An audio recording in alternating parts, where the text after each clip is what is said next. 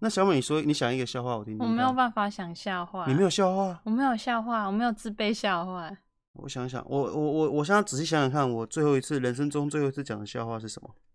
啊，我想到了，我想到一个笑话了，我什想到么一个笑东话。西？你想得到？这个是之前网络上的笑话啦，真的吗？是饮料杯盖的吗？不是。哦，有一天，霸轩他到了一间果汁店，他就你自己行 销怎样？他就跟 他就跟店员说：“我要一杯木瓜牛奶。”然 后这时候，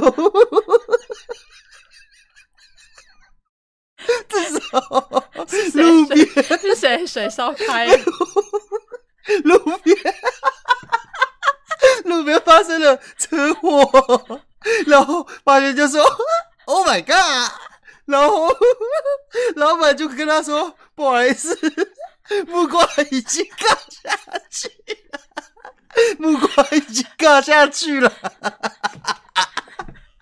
你这个超好笑的吧？你为什么边讲笑话边煮水 啊？你们你们有没有听到？ 等一下，